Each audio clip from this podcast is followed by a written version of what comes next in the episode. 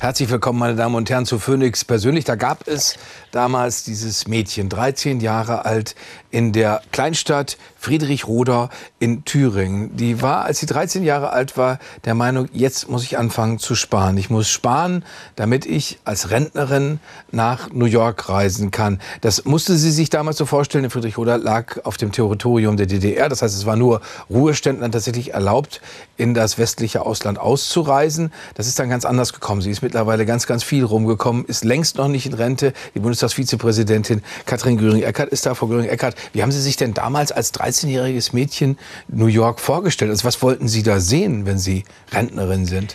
Also ehrlich gesagt war das äh, Wesentliche, dass es da so total alles frei sein soll und äh, dass Menschen unterschiedlichster Hautfarbe und egal wie man ist äh, unterwegs sind und natürlich die Freiheitsstatue, das Bild kannte ich ja und habe mir das irgendwie unheimlich erhaben und pathetisch vorgestellt. So war es dann auch. Ich war dann Anfang der 90er Jahre ja tatsächlich da. Und ähm, damals fing es an, dass, dass man in New York so Kaffeebecher durch die Gegend trug. Und ehrlich gesagt war das für mich so der, der Ausbund von Freiheit, dass man draußen mit dem Kaffeebecher, also heute sind wir weiter und haben irgendwie Recyclingbecher und so. Aber das war, sagen, so, wie ja. kann das sein, dass man außerhalb, also insofern, äh, ja, es hat sich irgendwie, es hat sich so angefühlt, wie ich als 13-Jährige dachte, ganz verrückt. Aber das heißt, Sie müssten als 13-Jährige dann schon ein Bewusstsein dafür gehabt haben, dass Sie nicht frei sind, wenn man sich so Bilder anguckt. Ich war noch nie in Friedrichroda, Ihrer Heimatstadt, aber wenn man sich das anguckt, denkt man natürlich erstmal, das sind auch natürlich schmucke Fotos, aber denkt man zuerst mal, oh wow, was für ein deutsches Kleinstadt-Idyll. Alles ist so ein bisschen hübsch, ist drumherum grün. Äh, und das, aber trotzdem erschien Ihnen das als junges Mädchen unfrei. Ich muss erst aufklären, ich bin in Gotha aufgewachsen. Friedrichroda war nur der Geburtsort, weil irgendwann da, da war irgendwie angeblich die Klinik besser. Und äh, in Gotha bin ich aufgewachsen, aber auch äh, eine Kleinstadt. Ähm, heute sehr schön, kann man äh, sehr empfehlen. Und ja, äh, meine Mutter war von der Schule geflogen. Die durfte kein Abitur machen, äh, weil sie in der Schule gesagt hatte, ja, ich äh, gehe zur jungen Gemeinde, also dieser kirchlichen Jugendarbeit. Und das hat dazu geführt. Und ich habe von meinen Eltern sehr frühzeitig gelernt, hier zu Hause kannst du alles sagen, aber wenn du rausgehst, musst du anders reden. Also ich habe so eine ja, zwiespältige Erziehung genossen, was das angeht. Und äh, dieses draußen nicht sagen dürfen oder in der Schule nicht sagen dürfen, was man will. Ich äh, war das erste Mädchen, was ähm, Vorsitzende des Elberrates war. Gotha war auch eine Faschingshochburg. Man denkt es nicht, aber war so oder ist auch bis heute so. Und dann habe ich Büttenreden gehalten. Das waren meine ersten politischen Reden, würde ich äh, heute sagen. Damals habe ich das nicht so gesehen. Ich habe immer verhandelt mit meinem Deutschlehrer der sich später als Stasi-Spitzel herausstellte, was darf ich sagen, was darf ich nicht sagen. Und dann habe ich immer probiert, so zwei, drei Sachen zwischen den Zeilen doch noch zu sagen. Also es war mir schon sehr klar, dass ähm, dieses Land nicht frei ist, in vielerlei Hinsicht. Reisen gehörte natürlich dazu. Ich habe jetzt noch von der äh, Schriftstellerin, Ex-Sportlerin äh, Professor Ines Geipel gehört. Sie hat, die hat beschrieben, das sei eine Plastiksprache gewesen, die man gezwungen gewesen sei zu sprechen. Ist Ihnen das so vorgekommen, dass diese Begriffe, die, die politischen Begriffe, die sozialistischen Begriffe, die plansozialistischen Begriffe?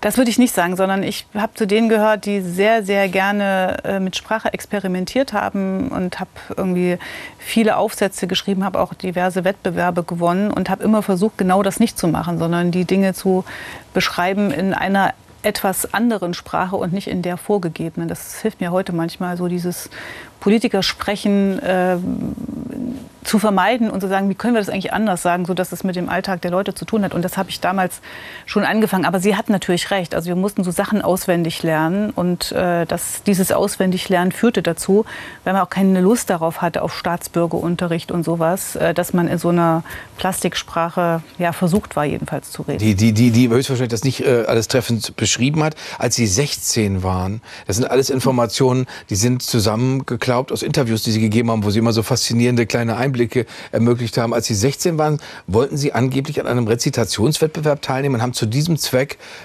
äh, sich selbst aufgenommen, also auf Kassette aufgenommen und haben sich das dann angehört. Was haben Sie, was haben Sie dann gehört, Frau göring als Sie, als das, war, das war furchtbar. Das also weil so. ich habe so ein, ähm, meine Heimatstadt Gotha, das gehörte zu Sachsen-Coburg-Gotha, so traditionell geschichtlich. Und Wo Prinz hab, Albert herkommt? Ja, genau. Und ich habe halt diesen, diesen Dialekt äh, gehört und dachte, um Himmels Willen, das ist ja ganz schrecklich, so möchte ich nicht sprechen. Und habe mir dann innerhalb kürzester Zeit diesen Dialekt abgewöhnt. Und später habe ich einen Dialektforscher getroffen, der konnte so auf zehn Kilometer genau Thüringer Dialekte äh, sagen. Und Dann hat er gesagt, ja, du kommst ja wohl nirgendwo her, noch nicht mal aus Hannover, obwohl klar war, dass ich nicht aus Hannover kommen konnte. Und dann habe ich es mir ein bisschen wieder angewöhnt und heute, wenn ich mich selbst im Radio höre, was ich nur selten mache, weil ich es ganz schrecklich finde, sich selbst zuzuhören, aber dann denke ich, ja, dann hast du doch noch so ein kleines also eine, eine leichte Färbung. Aber Sie, aber, Sie das, aber, Sie, müssen das ja dann streng trainiert haben. Haben Ihre Eltern Voll. nicht gesagt, Katrin, was machst du denn da? Was ist denn ja, die los? Waren, die fanden das eher gut. Also die fanden das ganz gut, dass ich versuche, Hochdeutsch zu reden. Jetzt, jetzt müssen wir über eine Sache sprechen. Nehmen wir mal ein, ein, äh, ein Aus, weil, weil, weil das äh, alltäglich im Moment bedrückend für Sie ist oder zumindest äh, schmerzhaft. Es gibt eine Rede von Swantje Henrike Michaelsen aus ihrer Bundestagsfraktion aus dem Februar diesen Jahres. Da hat sie gesagt, wer Radfahrt beugt Herz-Kreislauf-Erkrankungen vor, produziert weder Feinstaub noch Stickoxide, Radfahren schont Klima Stimmt und Umwelt. Alles. Es stimmt jetzt immer weiter. Produziert kein CO2, stimmt. Kein Mikroplastik, stimmt. Und führt zu weniger Flächenversiegelung, stimmt. Und nicht zuletzt, Radfahren macht Spaß und den Kopf frei. Ja. Jetzt sitzen wir hier beide. und wir sind, wir sind beide Radfahrversehrte. Also hier ist eine mhm. Schraube drin, hier sind ganz viele Schräubchen drin. Hier äh, am Kinn war die Bremsspur. Mhm. Äh, das ist aber bei mir jetzt schon viel länger her. Und bei Ihnen ist es aber erst jüngst passiert, dass, dass Sie das Fahrrad nicht mehr halten ja. konnten. Das ist der Fahrradgott den es ja. nicht gibt, aber dass der es nicht gut mit ihnen meinte. Ja, es ist halt passiert und es ist passiert an einem Tag, als äh, die Polizei in Berlin eine Warnung herausgegeben hat, äh, dass man vorsichtig sein soll, weil es glatt ist auf der Straße mitten im Sommer und zwar wegen der Blattläuse, die irgendwelche Ausscheidungen haben unter Linden. Und dann kam zu den Ausscheidungen, die wir kennen, weil manchmal alles klebt, was man so draußen hat, äh, kam Wasser dazu. Und das war wie Blitzeis. Und ich wusste das schon, bin vorsichtig gefahren und ähm, der Helm war da und trotzdem ähm, ist mein Gesicht etwas versehrt. Und sehr vielen Dank an die Menschen hier im Studio, die dafür gesorgt haben, dass es keiner sieht.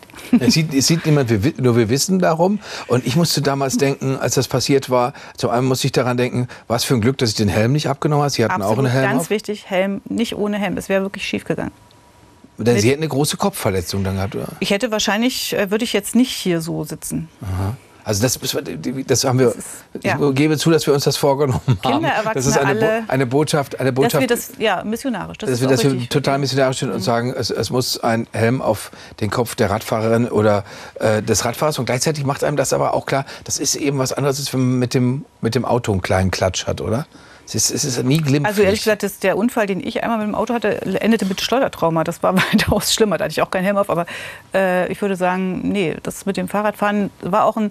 In Berlin ist ja gerade so eine Riesendiskussion darum, wie das mit den Fahrradwegen in Zukunft ist. Ich verstehe das überhaupt nicht, weil ich einfach froh bin über jeden Fahrradweg, der da ist. Und, und immer sehe, sind total viele Leute unterwegs, Kinder, Erwachsene, Ältere. Und war heilfroh, dass das so ein reiner Fahrradweg war, auf dem ich unterwegs war. Weil dann, weil dann da kein, weil Sie nicht mit dem Auto ja, ich, ins Gehege genau, kommen Genau, ich bin nicht mit dem Auto ins Gehege gekommen und auch sonst nicht. Und Reden wir mal darüber, Frau Göring-Eckert, weil äh, das, äh, die, die Situation der Grünen ist im Moment nicht toll weil die, die Zahlen runtergehen, die Umfragen sind schlecht und man könnte sich an den Kopf kratzen und könnte sagen, woran liegt das? Weil die Themen, die es zu bearbeiten gibt, das sind originär grüne Themen.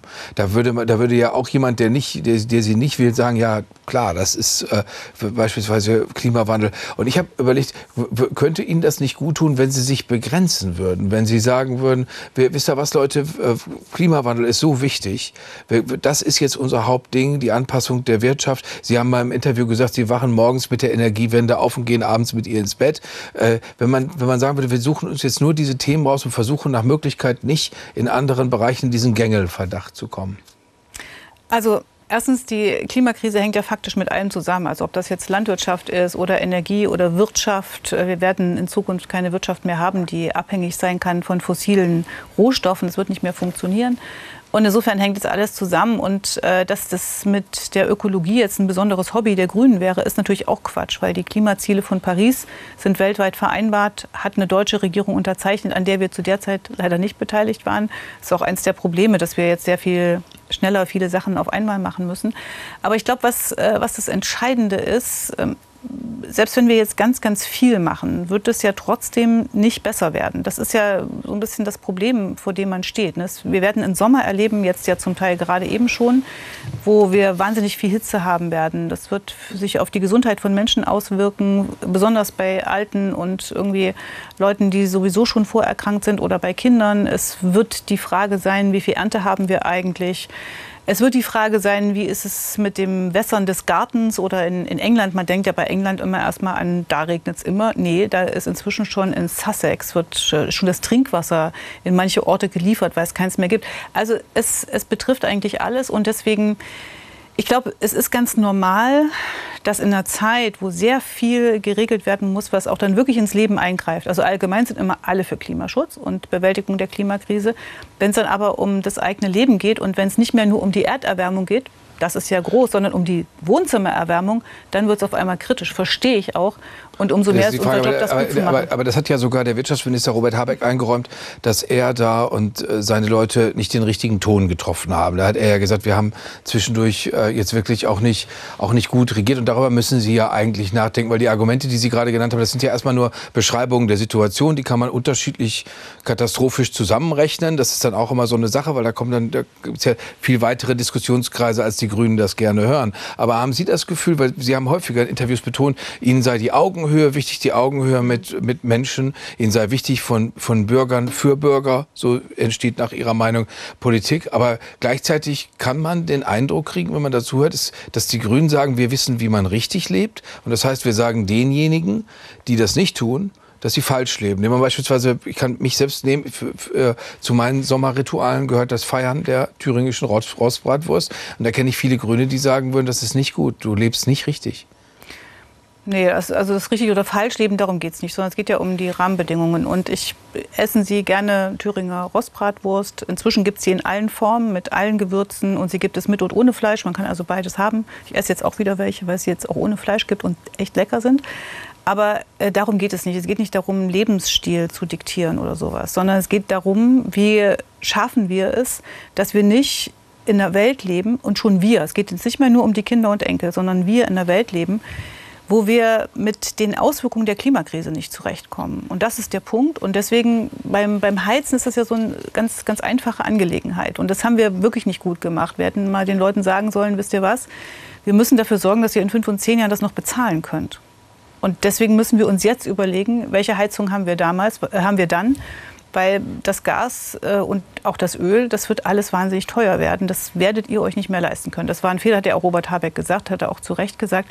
Trotzdem müssen wir es jetzt machen, damit genau diese Situation nicht eintritt. Aber es geht nicht darum, vorzuschreiben, Wärmepumpe oder Holzschnitzel oder weiß ich was. Bleiben wir ganz kurz bei dem Punkt, es geht nicht darum, was vorzuschreiben.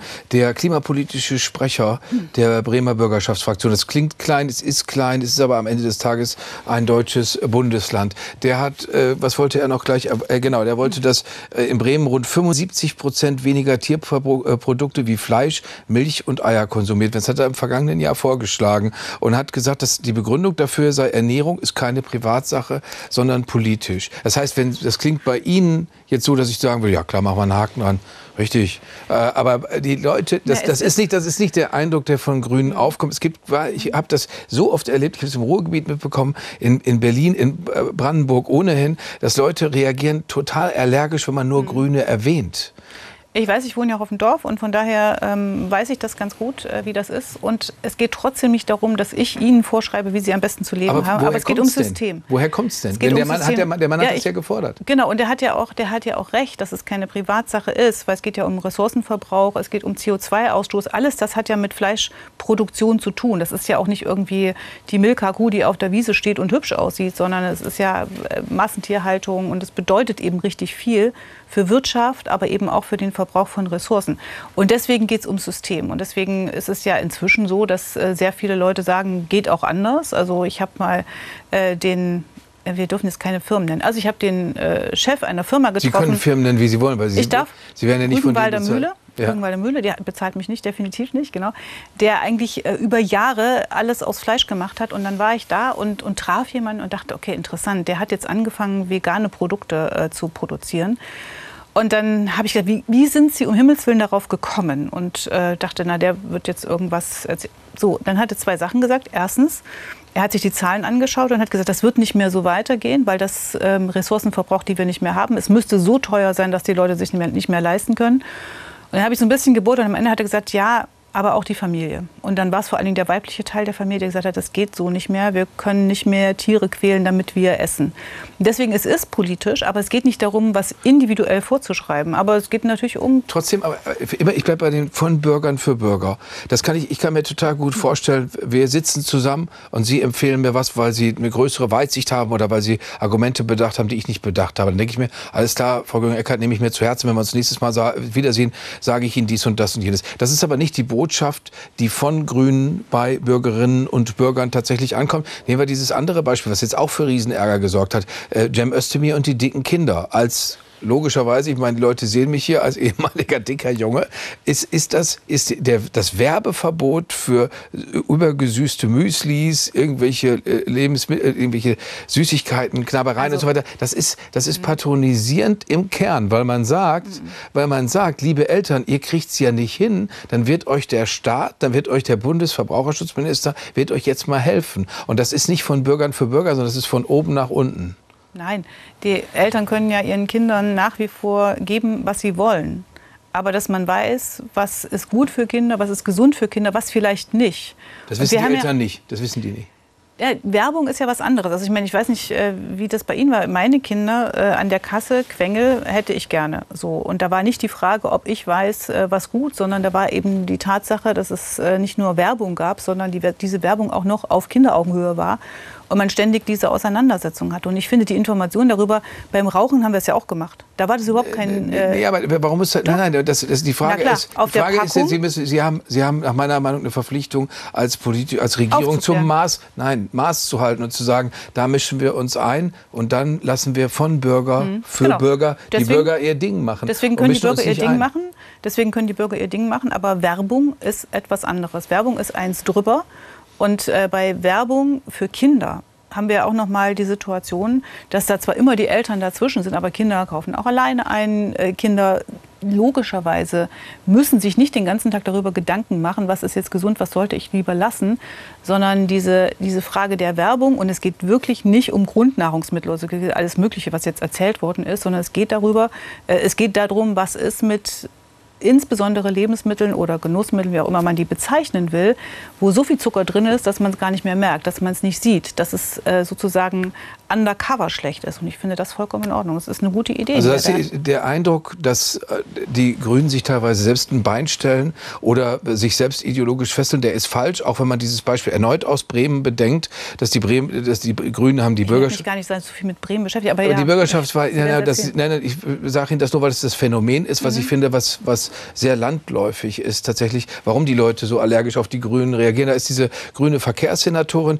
die dann sagt, nein, diese Brötchentaste 20 ja. Minuten kurz anhalten, das dürft ihr nicht mehr, weil wir wollen keinen Autoverkehr unterstützen, weil wir, und das ist dann für mich das, weil wir sind reinen Glauben, so klingt das für mich. Und das ist, und das ist das, was so wahnsinnig unsympathisch ist. Über Glauben ist. muss man vielleicht, an, also mit Glauben hat es glaube ich nichts zu tun, aber sie ist ja auch äh, dann sehr schnell äh, zurückgetreten, hat gesagt, ich ziehe die Konsequenzen, das war keine gute Idee. Weil es wäre natürlich besser gewesen, äh, als Verkehrssenatorin dafür zu sorgen, dass es eine Stadt gibt, in der beides vernünftig zusammengeht, in der Fußgängerinnen und Autofahrerinnen und Fahrradfahrerinnen und Alte und Junge und der mit dem Kinderwagen, mit dem Rollstuhl unterwegs ist, die gleiche Chance haben. Darum geht es ja eigentlich, äh, dass die Verkehrsteilnehmerinnen gleichberechtigt sind und dass es nicht immer so ein Prä fürs Auto gibt. Aber die, sie hat sehr schnell ja verstanden, äh, dass dieses noch, noch dazu ein paar Wochen vor einer Wahl, also wenn man lange Verkehrssenatorin war, ne, zu sagen, äh, das machen wir jetzt mal, das war keine gute Idee. Und das ist auch so angekommen, wie ich habe halt äh, das nicht hinbekommen, was ich wollte. Also ähm, mache ich jetzt noch mal, weiß ich nicht, für welche Klientel sie das gedacht hat. Und die 20 Minuten zum Brötchen holen waren, glaube ich, nicht das Problem in Bremen ehrlicherweise, für die Verkehrspolitik. Ich, ich möchte Ihnen was. Dann schon. Um das nochmal, um das noch mal vielleicht etwas genauer zu fassen, was ich damit, äh, was ich damit meine, habe ich hier äh, eine kleine Sache von Harald Martenstein. Damit soll Ihnen nicht, Frau Göring-Eckert, unterstellt werden, Sie würden nicht die Sorgen der Menschen, wie das immer heißt, kennen, sondern ich glaube, dass Sie einen Querschnitt der Bevölkerung sehr, sehr gut kennen. Aber Harald Mahnstein hat geschrieben, die Regierenden verlangen neben vielem anderen, dass die Leute ihre Autos abschaffen oder teure E-Autos kaufen und ihre Wohnung umbauen und ihre Sprache neu lernen und Respekt vor jeder Minderheit haben. Vieles davon sehen viele ja auch ein. Aber sie fragen sich, wo ist der Respekt dieses Staates vor mir, vor meinen Bedürfnissen, meiner Lebensleistung? Wann weht vor dem Rathaus mal eine Fahne, die speziell denen gewidmet ist, die morgens um sechs aufstehen, um die Kinder fertig zu machen und anschließend Post auszutragen, Pakete zu liefern oder Klos zu putzen?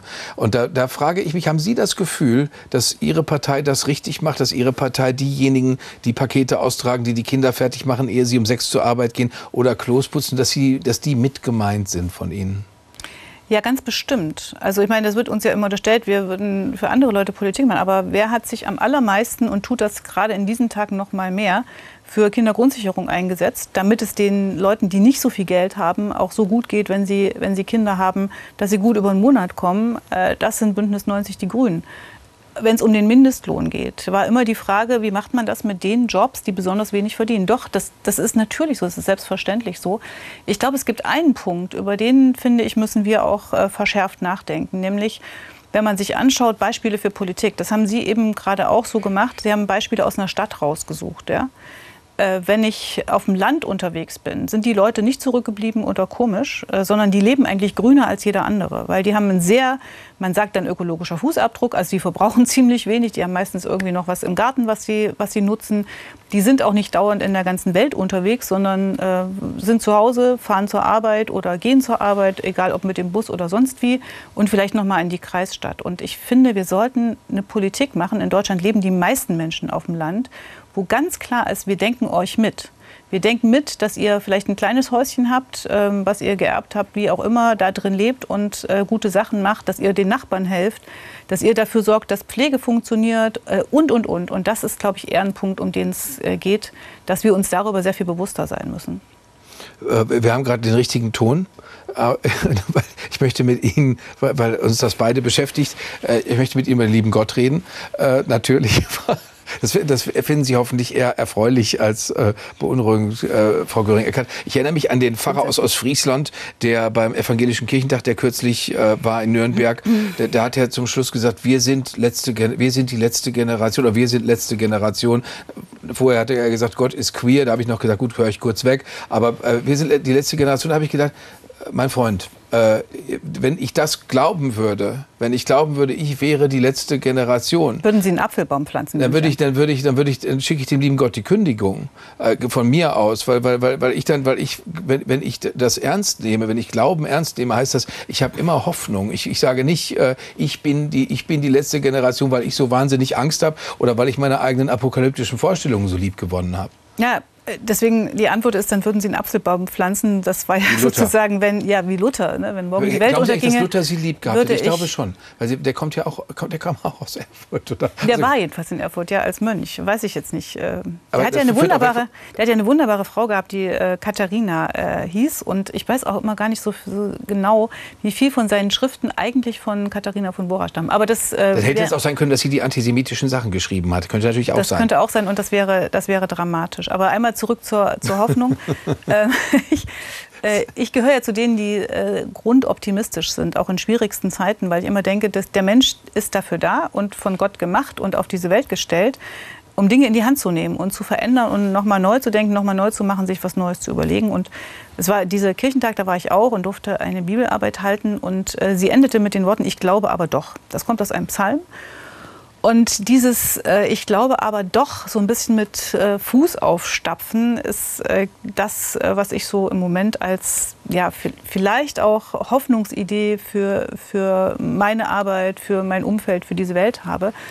Dass wir was machen können. Wir sind nicht ausgeliefert. Wir müssen nicht äh, sitzen, stehen bleiben äh, und wir sind auch nicht angeklebt. Das war ja, glaube ich, so ein bisschen diese Idee der, der Predigt, sondern wir sind dazu gemacht, was zu verändern und was zu tun. Und ob das um die Bewahrung der Schöpfung geht oder darum, wie Menschen miteinander leben, wie äh, man sich äh, auch in schwierigsten Zeiten noch gegenseitig ernst nehmen kann und vielleicht sogar lieb haben kann.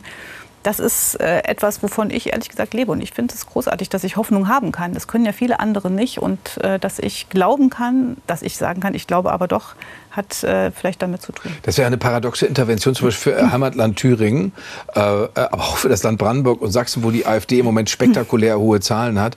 Da ist man als Christenmensch ja eigentlich auch gehalten zu sagen, ja, ähm, das finde ich sehr falsch, was, was, ihr, was ihr vorhabt, weil ihr möchtet ja auch unser Land einmauern und ihr habt auch keine richtigen Zukunftsvorstellungen, aber ich habe euch trotzdem lieb. Kann, könnte man die AfD durch Liebhaben reduzieren? Nee, das glaube ich nicht, dass das funktioniert.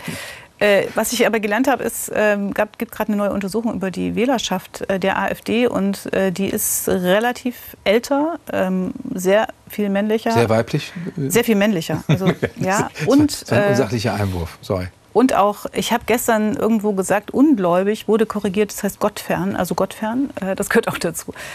Ähm, Gottfern. Gottfern, ja. Das heißt, man könnte durch Missionierung was erreichen. Ja, bin ich ganz sicher. Aber es, es fand ich jedenfalls interessant, dass das auch ein Teil davon war. Und lebt er auf dem Land? Das habe ich gerade gesagt, dass diese Frage mich sehr beschäftigt, wie wir eine Politik wirklich machen können in unserem Land. Das geht ja nicht um die Grünen, in unserem Land, wo irgendwie alle dabei sein können. Aber Sie haben ja gefragt, kann man die durch Liebhaben klein machen? Nein, ich glaube, das ist tatsächlich so, dass wir häufig erleben, dass die AfD mehr und mehr äh, versucht zu konfrontieren, dass auch jeder, der sie wählt, weiß, was es für eine Partei ist. Man kann ja nicht mehr sagen, machst du jetzt aus Versehen äh, und wählst eine Partei, äh, die äh, Menschen, die in irgendeiner Weise anders sind. Also man muss ja noch nicht mal eine andere Hautfarbe haben. Es reicht ja schon, dass ich anders denke als jemand, dann wird mir schon irgendwie Scheiße in den Briefkasten äh, gelegt äh, vor, meiner, vor meiner Haustür.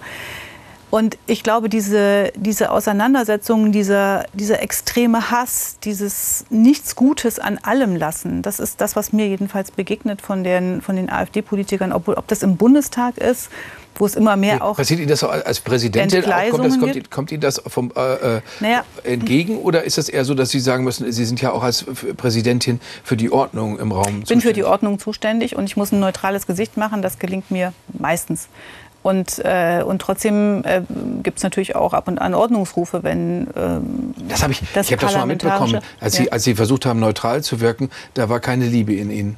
Das habe ich gespürt. Als ich versucht habe, neutral zu werden, ja, natürlich ist das so. Und nochmal, also kann, man, äh, erstmal ist es grundsätzlich wichtig zu wissen, Menschen kann man auch lieb haben. Und äh, manchmal sind ja Menschen auch so geworden, weil sie irgendwas Schlimmes erlebt haben. Aber bei der AfD ist es so, dass ich immer sagen würde, da ist auch harte Auseinandersetzung angesagt. Warum? Ich bin ja, äh, Sie haben gesagt, ich bin in der DDR groß geworden. Ich bin für die Demokratie und die Freiheit auf die Straße gegangen. Also es war ja eine nette Anekdote mit New York, aber es ist ja damals irgendwie auch, es war gefährlich und äh, Demokratie jeden Tag wieder zu verteidigen, das ist das, was man mit der AfD jetzt machen muss. Und insofern. Ähm es hängt irgendwie zusammen, dass man gerade im Osten natürlich immer so tut, das geht ja mittlerweile mehr und mehr Leuten auch auf die Nerven, dass man diskriminiert und diskriminiert und diskriminiert wurde. Und gleichzeitig ist der Osten eigentlich in, in sehr gutem Zustand und bringt Leute, hat mittlerweile sehr, sehr viele prägnante Persönlichkeiten hervorgebracht. Ist das nicht eigentlich an der Zeit, dass Sie, Leute wie Sie sagen, Frau Göring-Eckardt, wir sind sehr erfolgreiche Ostdeutsche und wir prägen dieses Deutschland mit. Vergesst das bitte nicht, wenn ihr gerade wieder Lust habt, über ganz viel Diskriminierung zu klagen. Ja, äh, kann man, äh, kann man sagen, kann man machen, muss man auch machen, finde ich. Äh, weil vielen im Osten geht es gut, nicht allen. Das haben wir mit Ost und West gemeinsam. Ich glaube, es gibt einen Punkt, über den muss man reden. Der Osten hat sich 30 Jahre lang, man sagt jetzt immer, transformiert, also immer weiter verändert. Ne? Vom Sozialismus zum Kapitalismus, von einem völlig anderen, in ein völlig anderes Gesellschaftssystem. Das hat, musste jeder machen, egal ob er studiert hatte oder einen Hauptschulabschluss oder was auch immer hatte, egal ob alt, ob jung.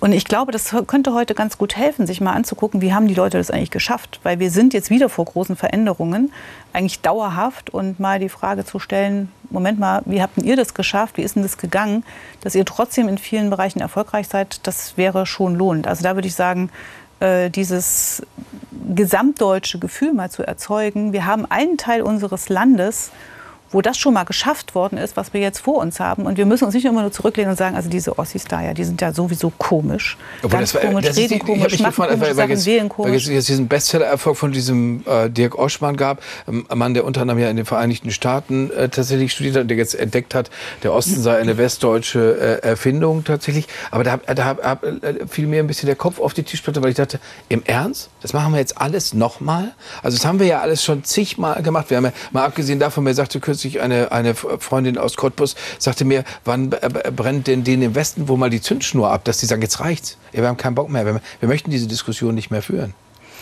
Ja, Diskussionen führen muss man ja immer. Das würde ich sagen, äh, das gilt auch für. Aber, aber, die immer gleiche, äh, immer für, wieder? Ja, das gilt auch fürs Ruhrgebiet oder für andere Besonderheiten, die man so hat.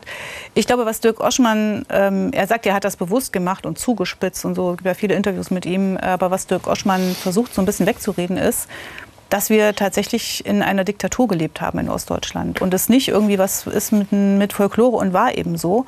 Es ist auch ein ziemlich männlich geschriebenes Buch. Er hat so gesagt, ja, die Frauen, die waren erfolgreicher äh, nach der äh, friedlichen Revolution, weil die hatten ja schon vorher Pragmatismus gelernt, weil die mussten schon sich um Kinder kümmern und arbeiten. Und ich denke so, hä?